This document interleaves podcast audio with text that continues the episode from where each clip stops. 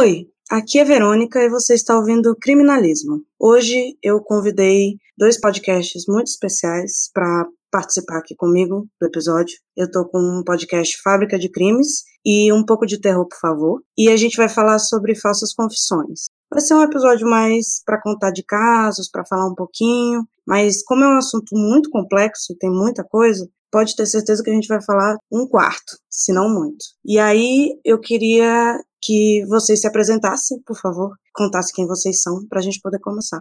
Sim. Oi, eu sou a Rob, eu faço Fábrica de Crimes com a Mari, e a gente começou tem mais ou menos três meses.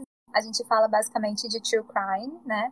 Crimes reais, a gente conta assim, do nosso jeito, né? Uma uhum. contando pra outra. Olá, eu sou a Mari. a Rob já descreveu bem o Fábrica, e a gente tá muito agradecida de estar aqui, né? A gente gostou muito do convite. Eu sou Gabriel, dá um pouco de terror, por favor. Tô honrado de gravar com vocês. Eu, na minha página ou perfil do Instagram, eu puxo mais pro terror, que é um subgênero do terror. É mais para atrair, atrair as pessoas que têm medo do terror. Então, iniciar mais por baixo ali, que é o terror. Bem legal, verdade. Eu me divirto. Também. Eu adoro aqueles memes. Melhores memes. Que vocês enviam, né? É, de vez em quando eu envio uns memes pro Gabriel.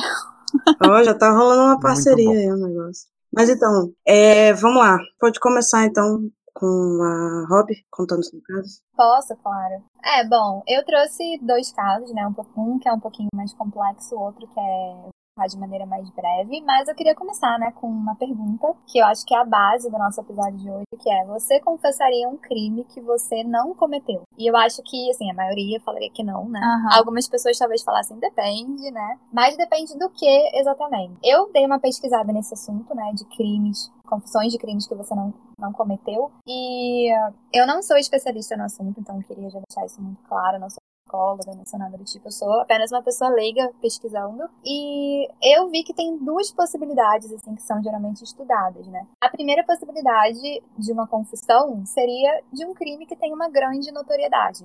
Então, isso acontece muito nos Estados Unidos, a gente tem casos, assim, que são tão falados na mídia que acabam, digamos, romantizando a figura do serial killer, né? Por assim dizer. Isso é muito comum lá, né? Muito. Então, assim, a gente tem nomes que eu diria que são quase apelativos, né? Então, uhum. Dália Negra, Palhaço Assassino, Barbie Can Killers, né? Isso, quer dizer, a gente já gravou episódio, né? É. Sobre a Dália, o John Wayne, que é o Palhaço Assassino, e a Barbie Can Killers.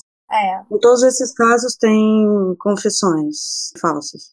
No que eu trouxe aqui, que é o da Dália Negra, é o que aconteceu. A Dália Negra, basicamente, era a Elizabeth Short, né? Que foi uma moça assassinada que, por algum motivo, né? Ganhou muita atenção da mídia. E o que aconteceu? A polícia começou a receber cartas de pessoas, assim, de forma, algumas anônimas, outras não, confessando o crime. É, então, várias assim, pessoas. Várias pessoas, assim, mais de 60 pessoas. E, e as pessoas mandavam cartas falando, eu sou assassino, eu sou assassino, eu matei ela. E quando a polícia ia investigar, acabava descobrindo que não, que a pessoa estava fazendo né? isso. É. Então, assim, até hoje a gente, a gente não entende, a gente pesquisou esse caso, né? A gente gravou, inclusive, caso, só que a gente não entende exatamente o que levaria uma pessoa a fazer isso. É, porque, por exemplo, o caso que eu trouxe, eu não vou contar, não vou te interromper, mas uhum. você pode pensar que alguém vai confessar sob pressão, no, no interrogatório, mas essas pessoas não, elas enviavam elas cartas. Enviavam. É puramente pelo, pela notoriedade do crime mesmo, né? Então isso é uma possibilidade problema. É, é, quando existe um caso que por algum motivo fica muito famoso, isso leva algumas pessoas assim quererem assumir o papel do assassino para ganhar fama, né? Então essa é uma possibilidade. Hum. A outra possibilidade que eu pesquisei é quando pessoas inocentes são levadas a interrogatório e acabam que ingenuamente é, confiam no trabalho da polícia. Então o que que acontece? Vamos é. supor, tem uma pessoa que foi levada para interrogatório e ela acredita que não importa o que ela fale, a polícia vai fazer o trabalho direito. Então, vão entender que de alguma forma ela não é o assassino. Deu pra entender? É. Então, assim, não, não. A pessoa é inocente, ela confia é tanto nisso que fala, é. não tem como eles não falarem que eu como, não sou, né? Exatamente. Então ela acredita no sistema. E, e esse caso que eu trouxe é um caso chamado Norfolk 4, né?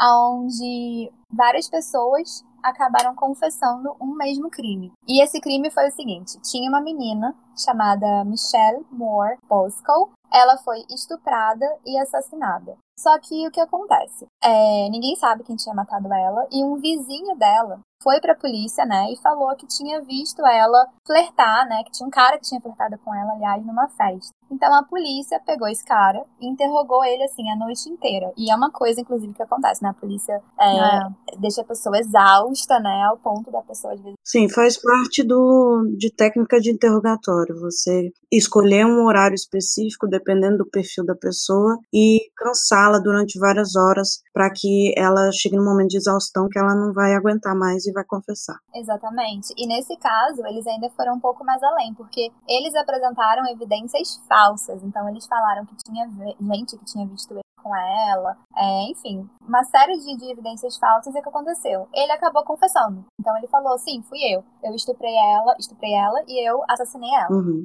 Só que o DNA dele não era compatível com o sêmen que tinha sido encontrado nessa moça. Uhum. Então aí você pensa assim, nossa, então tá, a polícia soltou ele, porque claramente não é ele o assassino. Só que o que, que eles pensaram? Tudo bem, não é esse cara. Mas talvez, então, já que ele confessou, ele conheça uma pessoa que tem envolvimento com esse caso. Então foi um uhum. pensamento assim, completamente genérico sem base nenhuma. Então começaram a interrogar pessoas do ciclo desse cara. E aí nisso, eles acharam um outro cara que cismaram que poderia ser o assassino. E a mesma coisa, interrogatório, pressão, evidências falsas. O cara confirmou, né? Falou, ah, fui eu o assassino. E, de novo, análise do sêmen, DNA negativo. E acreditem ou não, essa corrente aí de acusações falsas rolou do terceiro, quarto, quinto, até o sétimo cara. Então, sete caras. Sete? Uhum. Todos eles como se os sete estivessem envolvidos no crime. Exatamente. E os sete, sobre a pressão da polícia e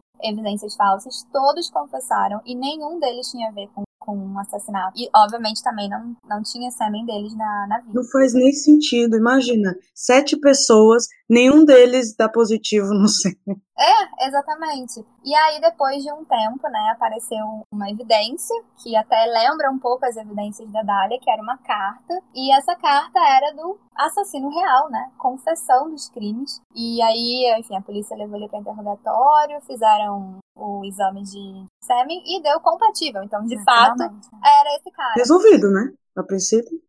É, então, a princípio ficou resolvido. Então, quem foi o assassino, né, o estuprador, ele foi preso. Mas, incrivelmente, ele foi processado e julgado junto com os outros caras. Foi? Aham. Uhum. Ué? Exatamente. Então, assim, não tem. É... Eles foram presos? Eles ficaram. É, vários deles ficaram presos e, na verdade, quatro dos sete desses caras uhum. aí, eles foram presos. E eles ficaram presos por bastante tempo. Tô chocada. Uhum. É bem chocante. E, assim, qual é. É, qual é o motivo? Ah, não, não consigo... Você estragou a vida da pessoa pro resto da Sim, e só pelo ah. fato deles terem confessado um crime que eles não cometeram. E essa confissão acabou ganhando um peso muito maior do que deveria ter uhum. ganhado, né? Tipo, e então assim, você coloca numa balança a confissão por si só, que pode ter acontecido meios ilegais, né, como falsa, expressão, enfim, e provas realmente materiais de que a pessoa, pô, ela não cometeu o crime, não foi encontrado nada que ligasse ela ao crime. E aí, nesse caso, a confissão falsa pesou mais. Então, você vê que é uma falha de sistema muito grande. Então, enfim, é isso que eu queria trazer para vocês. Acaba sendo o único meio de prova, né, a confissão. Isso é muito perigoso. Muito perigoso. E o caso que eu trouxe é muito parecido. Era o que eu ia falar, né? Realmente tem muito a ver. É, é muito parecido. Tanto quando ela, me, quando ela me contou sobre o caso, eu falei, ué, será que não é o mesmo? Uhum, bem parecido. Porque esse caso que eu trouxe aconteceu em Nova York, o Central Park.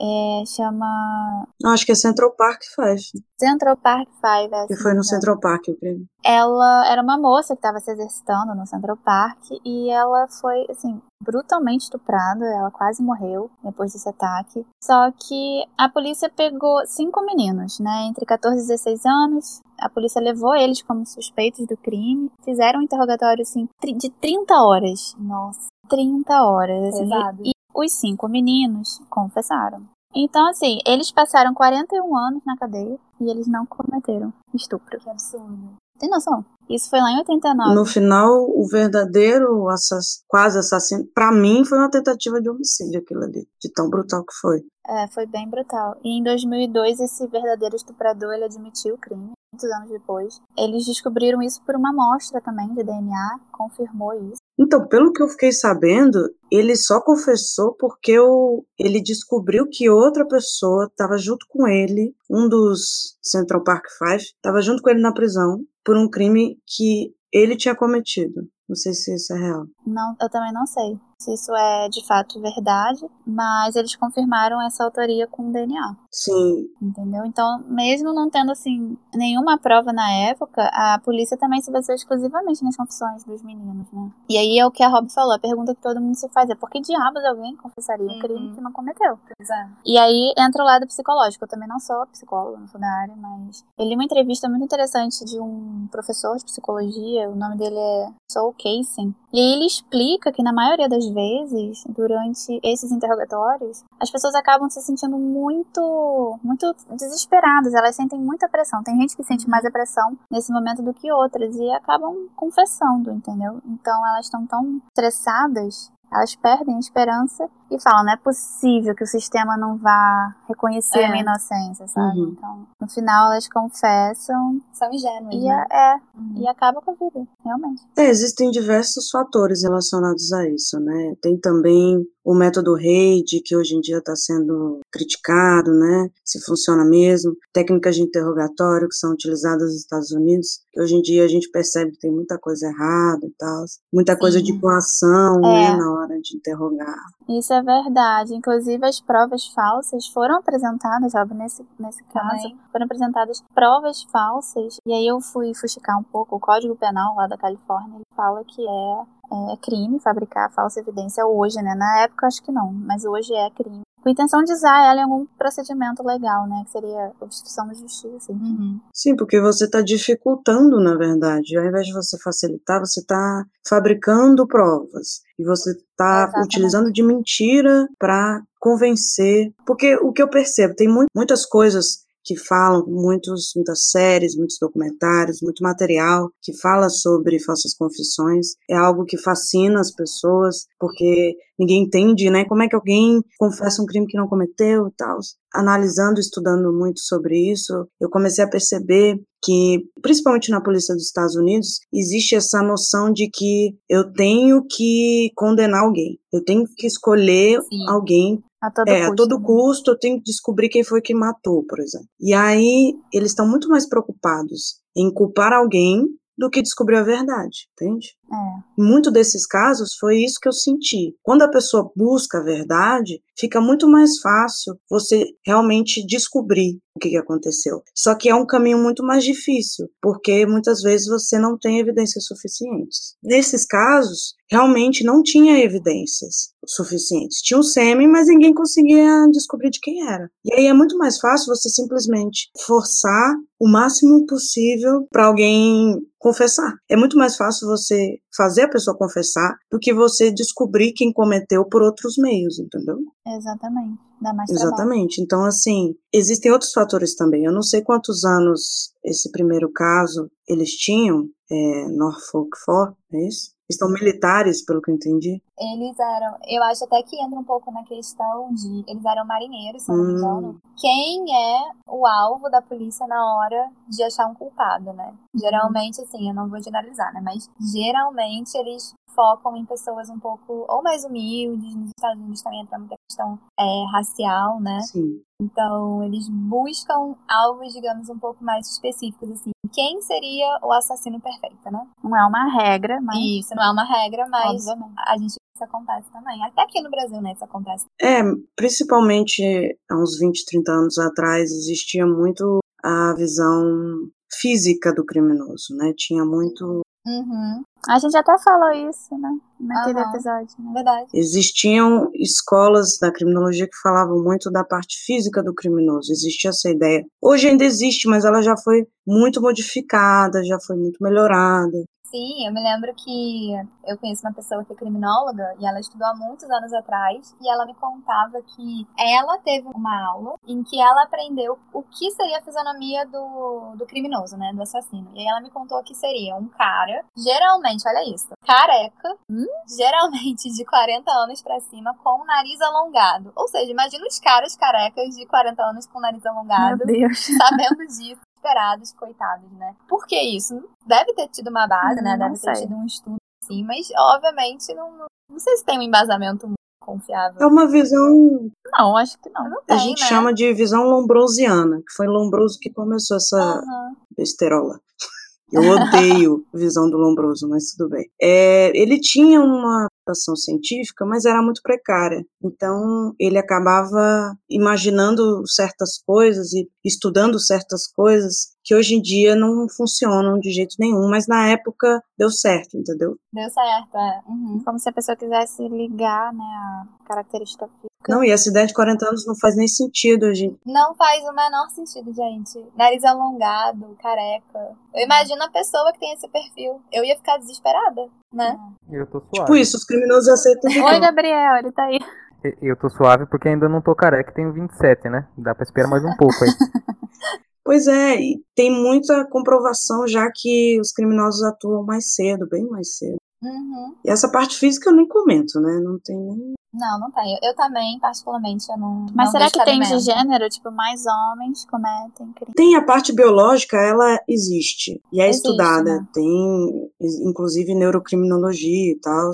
Tem a parte genética, que eu acho muito interessante. Mas nunca é algo isolado. É uma coisa que eu sempre falo aqui. Todos os episódios, praticamente, eu falo que é biopsicossocial. Não tem como. A gente pode ter a parte genética, pode ter a parte de gênero, pode ter a parte biológica, mas sempre vai ser, um, sempre vai ser multifatorial. Sempre vão ser esses três juntos que vão levar a pessoa a cometer crimes. Então, com certeza, a polícia tem uma visão, até pela quantidade de pessoas que vêm para eles de um certo perfil, principalmente de baixa renda, negros, que são os maiores alvos, né, em relação aos crimes, Uhum. eles começam a achar que realmente existe um, um- uma relação física, né, com o crime. Mas a gente sabe que não é real. Isso já foi jogado por terra há muito tempo, entendeu? Uhum. Então, Verônica, só uma pergunta. Por exemplo, você é mais essa parte de psicologia, né? Eu li num livro da Dark Side, Anatomia do Mal, que fala que geralmente na adolescência tem três fatos que ocorrem com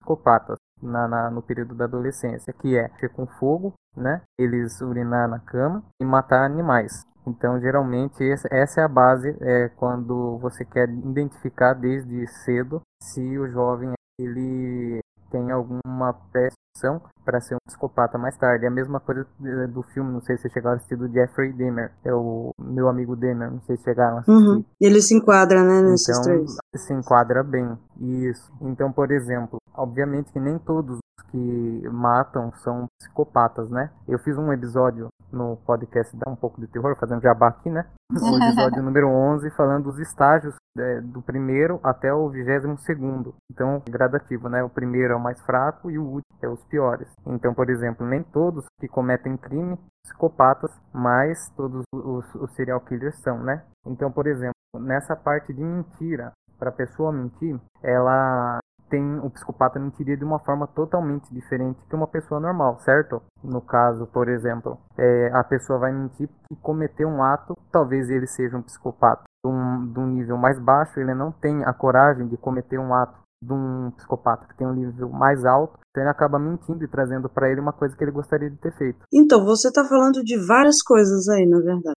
Da parte é, trifásica, que é um, um método que foi utilizado para analisar a psicopatia, esse negócio de piromania, de fazer xixi na cama e machucar animais. É matar animais. Isso também já, fo- já caiu por terra. Existe essas três coisas, pode existir em casos de assassinos, em casos de crimes violentos e tal, mas não é uma regra, entendeu? Não tem como você utilizar essas três situações para dizer que a pessoa é psicopata ou não, entendeu? Então isso acabou caindo por terra. Porque daí envolveria também parte social, né?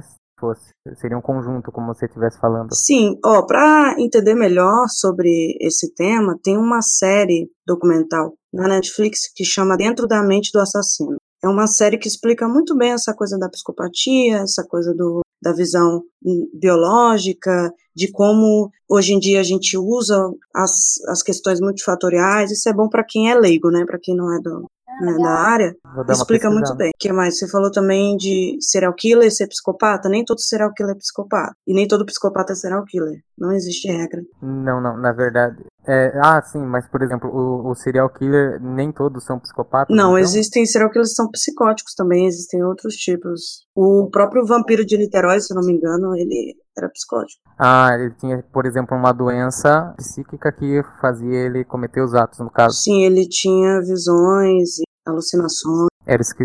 Seria esquizofrenia? Eu acredito que sim. Se eu não me engano, quem fala dele é a Ilana Casoy, né? No é, Made in Brasil. Ela dá bem detalhadinho, assim, como é que é o caso dele, como ele fala que ele via, ele ouvia, acho que tinha uma relação com a religião também, entendeu?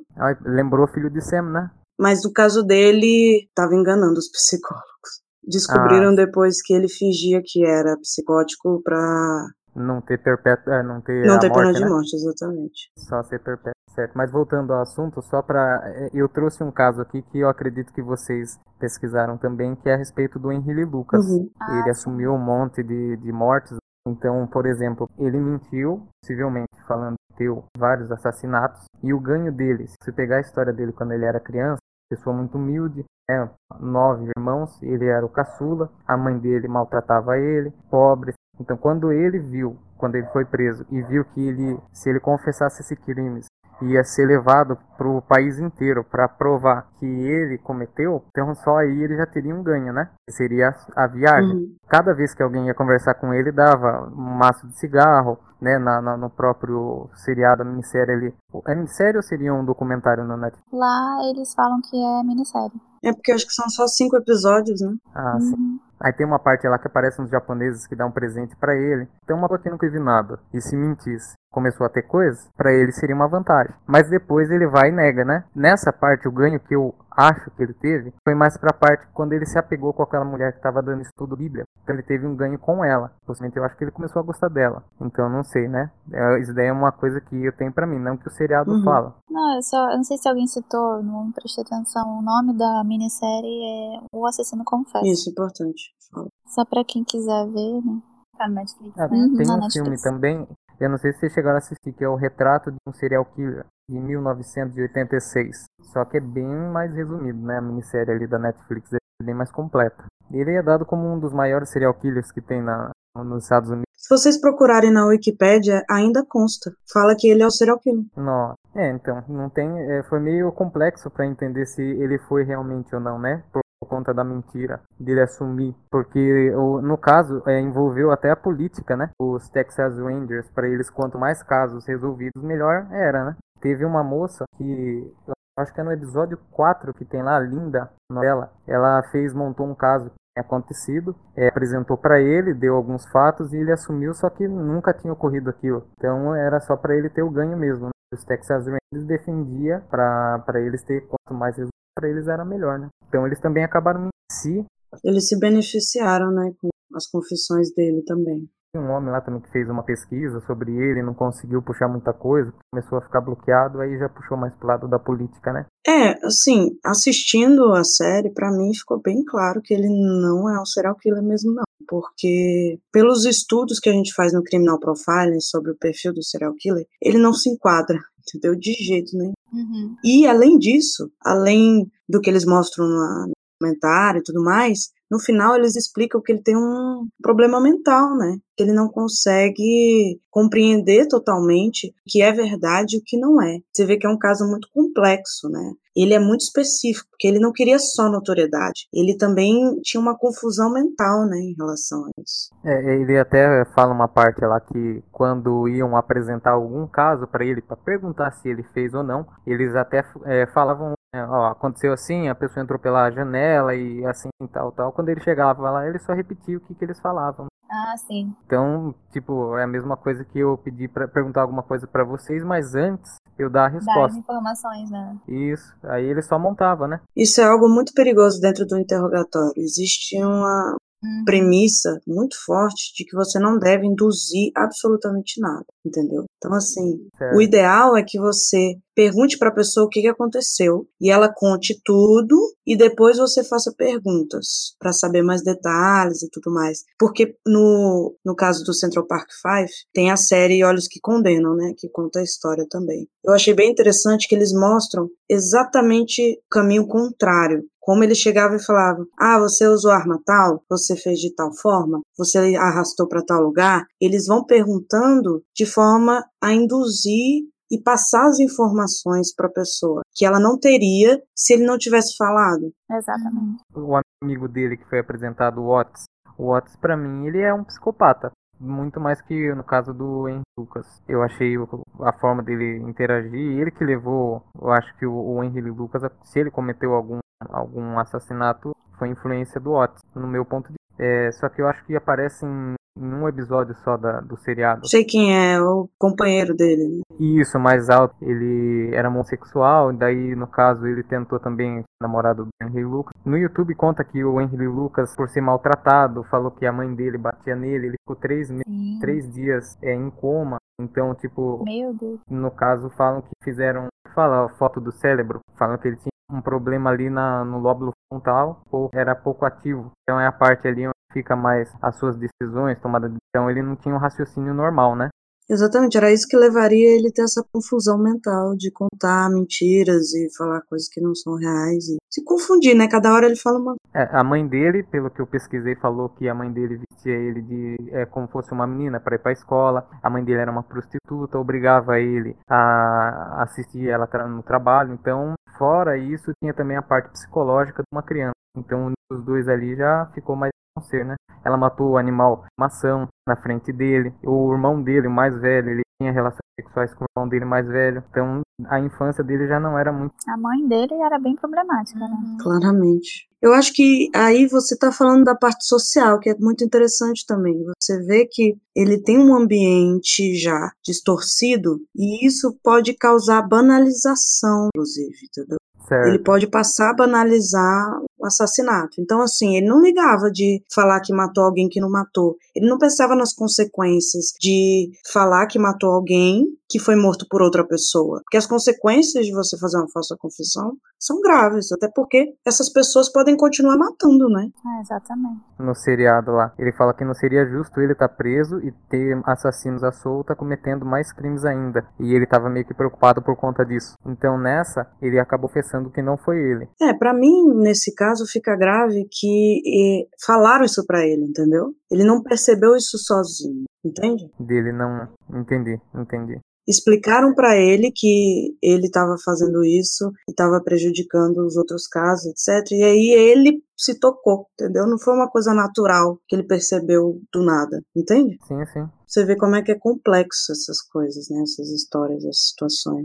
Então, pela infância dele ser muito difícil e ele do nada ter as regalias que ele teve depois de ser preso, mesmo do preso, você pode ver no seriado lá que toda hora ele tá sorrindo. Então ele tava feliz. Talvez pela vida dele ser tão ruim, aquela parte, a partir do momento que ele foi preso, foi a melhor parte da vida dele, entendeu? Uhum. Então por isso que ele, todos os casos que aparecia, ele ia falar que sim. Então quando eles pegaram uma prova, parece que um dia que ele falou que ele tinha cometido um assassinato, eles conseguiram puxar que ele estava no dentista a não sei quantos quilômetros. Então não tinha nem como, mesmo que ele pegasse um avião, coisa que ele não faria só para ir matar a pessoa e voltar, é, não teria como ele ter feito. Entendeu? É, para mim é tranquilo. O que, que vocês acham? Eu tenho certeza que ele não cometeu esses crimes, não. Eu também. Eu acho que não. É o que me parece. É. Porque são muitas provas, entendeu? São muitos detalhes que demonstram que ele realmente não fez aquilo. Como a Verônica falou, ele tinha uma confusão mental, né? Uhum. Pois é, são vários fatores. É, é, essa parte da. São vários fatores, é. A infância não sei também como dele. você reduzir uma pessoa assim uma coisa só. São vários fatores. Uhum. A infância dele, a família lá. a infância dele foi traumatizante. É. tem gente que tem infância traumatizante, mas não vai é, virar. É, exatamente. Mas assim, tem gente que tem um, uma sensibilidade maior. É, isso, isso é engraçado também, né? Porque a gente vê também muitos casos de pessoas que tiveram infâncias horrorosas e o que, elas fazem? Dão uma volta por cima, é. viram uma pessoa, usam aquela infância traumática como faz um trampolim né? É. Pra virar alguém de relevância Melhor. ali para a sociedade. E tem pessoas que meio que vão se afundando. Que não conseguem mais. ter outra visão de aquilo ali para ela é o normal, digamos é. assim, né? Então isso mostra que não é apenas a infância, né? A infância pode ser um fator, mas se combinado que é bem com, forte, que é forte, mas se combinado com outros fatores aí talvez biológicos, como a Verônica falou, é. aí sim talvez pode desencadear um, um possível assassino, né? É. Exatamente. É, o fato de não se colocar no lugar da pessoa, por exemplo, caso da pessoa se colocar no lugar da outra, então para ele tanto faz como tanto fez, se ele mentir Sim. ou não, né, no caso. Sim. Você fala de pouca empatia, né? Empatia não desenvolvida. Não tem como ele querer, por exemplo, ele mentiria ou faria qualquer coisa para ele tá bem, né? Sim, acontece. Eu só queria falar de mais um tipo de confissão que não envolve nenhum dos casos que a gente falou, mas que é importante falar, que é o uhum. tipo de proteção, que é quando alguém confessa um crime para proteger outra pessoa. Isso acontece muito entre familiares, principalmente, né? Entre pais e filhos, irmãos, cônjuges, né? E uhum. eu posso dar um exemplo que não é real, que é da série Criminal, que tem na Netflix, são de vários países, tem crime no Reino Unido, crime na Espanha, Alemanha. É, é uma série que envolve basicamente interrogatórios. Uhum. Todos os episódios contam um caso de uma pessoa sendo interrogada, é uma série fictícia, mas tem um caso que eu achei bem interessante, que é de uma irmã que confessa ter cometido um crime para proteger a irmã. E aí, no decorrer do episódio, eles vão descobrindo a verdade. É um caso, assim, eu acho que não é algo comum, né? São casos mais raros. Sim. Uhum. Eu não consigo pensar em nenhum caso real agora, mas existe. Eu tava tentando pensar algum caso que agora não me vem nenhum à mente, mas não sei se isso talvez fosse influenciado também por questão cultural, assim, talvez países levam o crime da honra, que vem a honra da família como satélite, eu imagino que talvez é... isso influencia. Isso influencia. Não sei, eu tô supondo, né? Uhum. Não, não li nada sobre top. Mas vamos supor, um país e não sei, não quero também citar nenhum pra, pra generalizar, mas é, vamos supor no lado mais oriente, né? Que nós temos muito essa coisa da honra, né? A honra da família. Uhum. Crime de honra é de fato é de fato um crime, né? capitulado. Então, assim, é, talvez para proteger a honra de uma família, sei lá, um pai assumir crime que a filha cometeu, sabe? É. Eu não sei, eu tô imaginando, mas realmente isso, isso é uma possibilidade, eu acho. Que é um seriado muito bom? Conta. Bates Motel. Ah, já vi. Ah. Então a mãe mente para proteger o filho. E ele se coloca no lugar dela quando. No caso é o filme. É o seriado do filme do livro Psicose, do filme sim, Psicose sim. de Hitchcock, né? Uhum. Do Norman, né? Então, no caso, a mãe protege ali para ele não ir preso, mas no final das contas, no meu ponto de vista, o menino tem esse problema por conta dela mesmo, dela ser super protetora, né? Então acabou ele tendo esse problema, essa psicose, né? É, eu acho que existe uma relação cultural, com certeza, mas existe também a relação entre as pessoas, entre os familiares. Para uma pessoa assumir o crime de um filho, de um familiar, é, eu acho que é algo muito pesado, sim. Nossa, muito, muito. Minha mãe mesmo não faria, ela me denunciaria. é, não sei, não sei dizer, mas assim, realmente dependendo da relação, ou até mesmo relações amorosas, assim, que uma pessoa às vezes é, é aquele relacionamento doente mesmo, extremamente obsessivo, uhum. eu imagino que também possa ser um, um, um, uma possibilidade, né? um cenário em que alguém vai com ali porque ama muito, a gente sabe que não é amor, né? Realmente é mais é, Você encaixa um pouco da síndrome de Estocolmo? Será? É, acredito que não. No caso da síndrome não. de Estocolmo, ela envolve o criminoso e a vítima terem um envolvimento durante o crime, entendeu? Principalmente caso de sequestro. É, a vítima acaba que não consegue mais enxergar aquela pessoa ali que claramente tá privando ela, né, de fazer as coisas, tentando ela em cativeiro. Ela acaba desenvolvendo uma certa empatia de é uma feição mesmo. E eu não sei se a vítima é, acobertaria. Talvez pudesse acontecer isso, né? Tipo, de, vamos supor, a pessoa conseguiu liberdade e acobertar o crime cometido pelo sequestrador. Talvez, é. por ter desenvolvido o mesmo. Mas não sei se isso já aconteceu, né? Não sei. Então, normalmente é isso que acontece. No caso que levou ao nome da síndrome, É um caso em Estocolmo de um sequestro, em que uma das, acho que foi um sequestro no banco, se não me engano, uma das vítimas, uma mulher, se apaixona pelos sequestradores e vai com eles. É normalmente é isso que acontece. Ela vai junto, a pessoa vai junto, ela não é coberta. Mas tem o caso também, não sei se vocês lembram, da filha do Silvio Santos, que foi sequestrada. Hum. E depois que ela foi libertada, ela ficou protegendo os criminosos, como, ah, não, não tem problema não. Até hoje, né? Não sei se vocês lembram disso. Eu lembro muito vagamente desse caso. Ela defende bem. Isso. Será que é sempre mulher que se apaixona pelo sequestrador? Não tem, assim, um homem que se apaixona pela criminosa? É que mulher de sequestrar também é meio difícil, né? Não, não sequestrar, mas... Ah, não sei. Será que o inverso não poderia acontecer? Sim, não, eu nunca estudei sobre a relação de gênero com a síndrome, nunca vi nada sobre isso, mas não é exatamente, não precisa ser apaixonar, é você ter algum tipo de uhum. afeto pelo sequestrador. exatamente. Então eu acho que pode acontecer qualquer gênero, qualquer pessoa, em qualquer situação. É quando você falou, por exemplo, de um, um parente assumir o erro do outro para evitar, né? Aí é uma relação diferenciada, né? Porque a relação de parentesco ela é muito forte, ela é muito específica. Uhum. Sim eu vejo de forma diferente. Por isso eu penso que às vezes faz sentido, né? Falando muito de seriado, vocês já assistiram aquele do irmão que vai preso e o outro tem um monte de tatuagem foge, é, foge da cadeia, Prison Break? Sim. Não, esse eu nunca vi. Não, não chegou a assistir? A não. Verônica assistiu. Sim. Então, no caso, o irmão dele acaba cometendo um crime para entrar dentro da cadeia para fugir, fazer é, fugir junto com o irmão. Sim, para poder fazer uma fuga e tirar o irmão da prisão. Sim, sim. Eu, eu até gostei do, do, do, seriado, assim, mas depois ficou igual Velozes e Furiosos. Começaram a forçar muita barra, fazer a mesma história, daí não tem como. Sim, é mais a primeira temporada a segunda. Muito boa. O Tibete, eu, eu gosto pra caramba. Mas a gente tá viajando já aqui.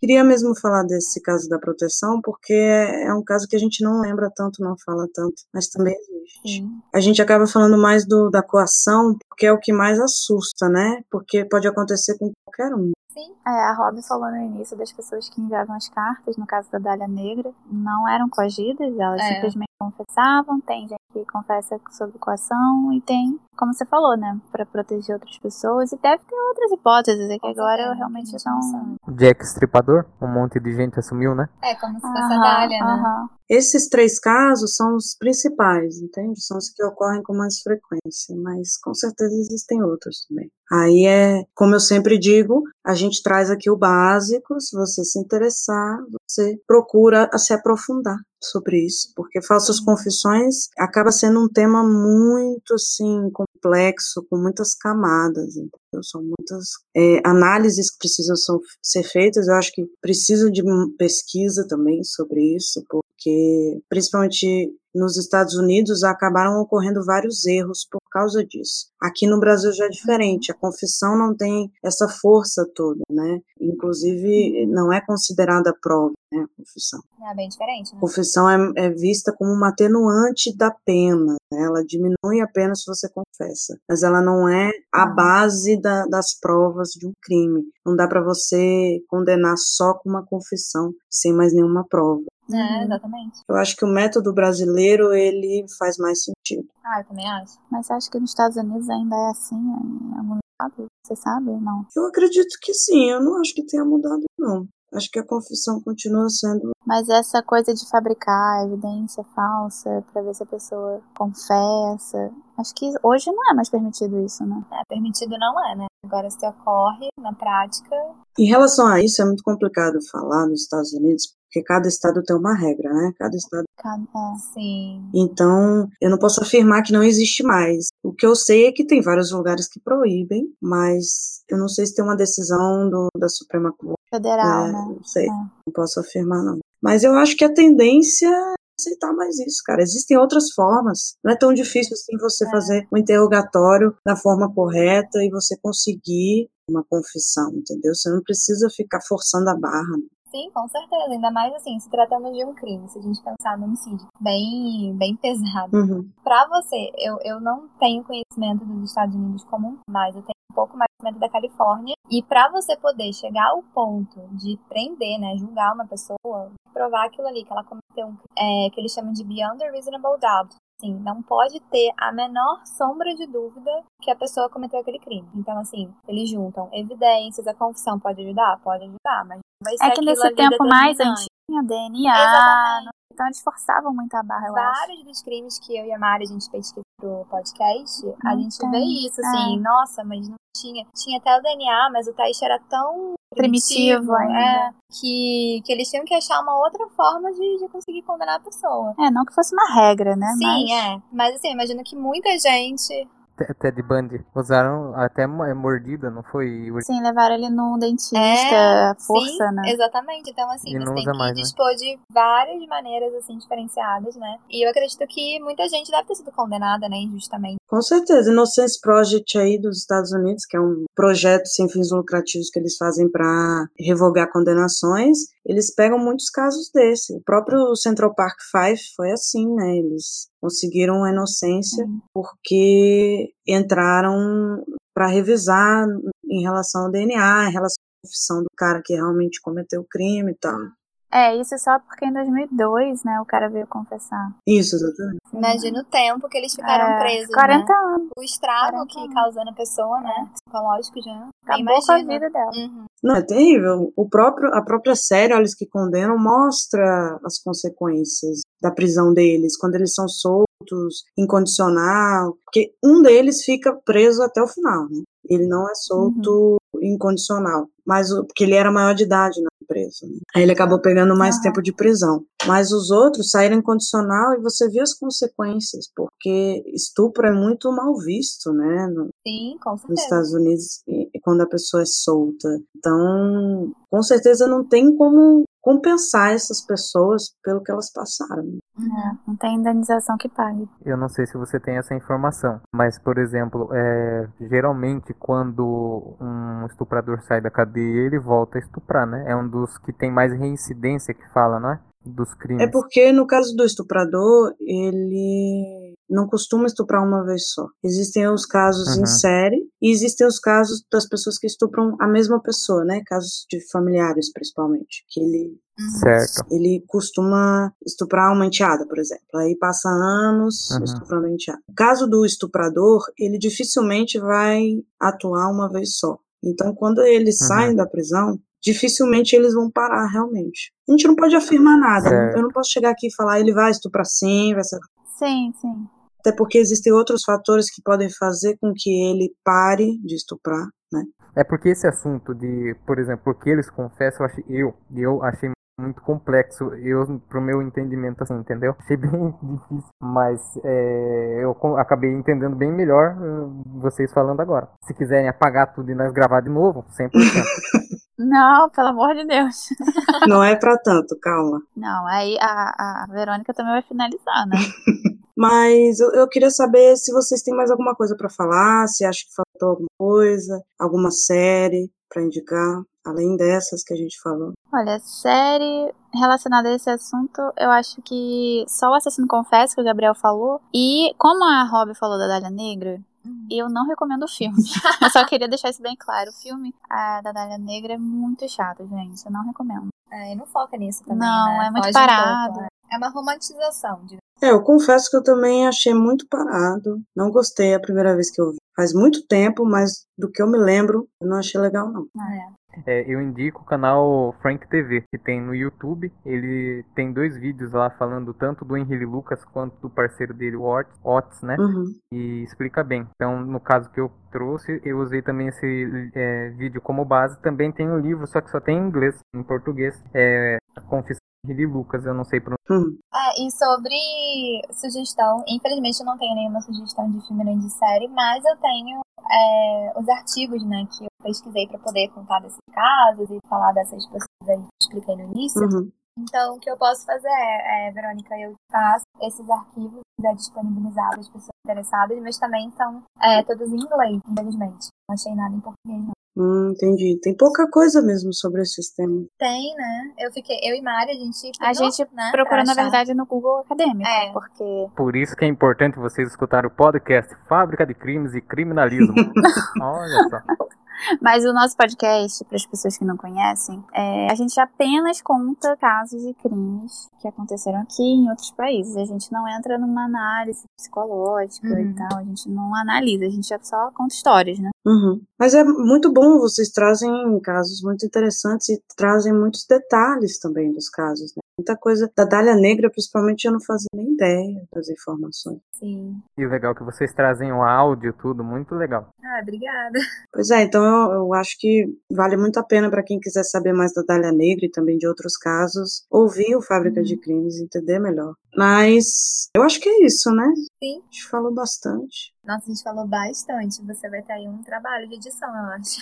Então, acho que é isso, né, gente? A gente deu várias informações, contou três casos bem interessantes. Quem quiser saber mais, eu acho que a gente pode disponibilizar os arquivos, não tem problema, é só entrar em contato comigo. Eu estou no Instagram, criminalismo. Eu estou sempre à disposição para tirar dúvidas, para saber o que vocês acharam do episódio, para a gente poder conversar um pouquinho. As meninas também têm Instagram, um pouco de terror, por favor, também, né?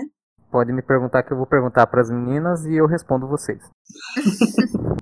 Isso. A gente tem o nosso Instagram, que é arroba podcast Fábrica de Crimes. Ah, todo dia 1 e 15 do mês a gente libera episódio novo. E eu vou disponibilizar também a fonte da pesquisa que eu sobre o caso, né, que eu apresentei aqui para vocês. Eu agradeço o convite mais uma vez, Ai, Muito obrigada. A gente adorou. Ah, que isso. Para mim foi uma honra, aprendi muita coisa com vocês. Ah, gente, Muito também. obrigado, viu? Com certeza. Eu espero que a gente grave outras vezes. Com certeza. Bem legal esse tipo de conversa, até porque vocês vão trazendo informações e vão trazendo dúvidas, né? Normalmente as, Uhum. Sim, sim. Eu imagino que as pessoas que estão ouvindo fiquem se perguntando várias coisas também, né? Quando eu vou contando as coisas e vou entrevistando os profissionais, né? Então foi uma experiência bem interessante essa. Muito obrigada. Obrigado. A gente que agradece. Obrigada, um beijo para você. Beijo. Até mais. Abraço e até a próxima.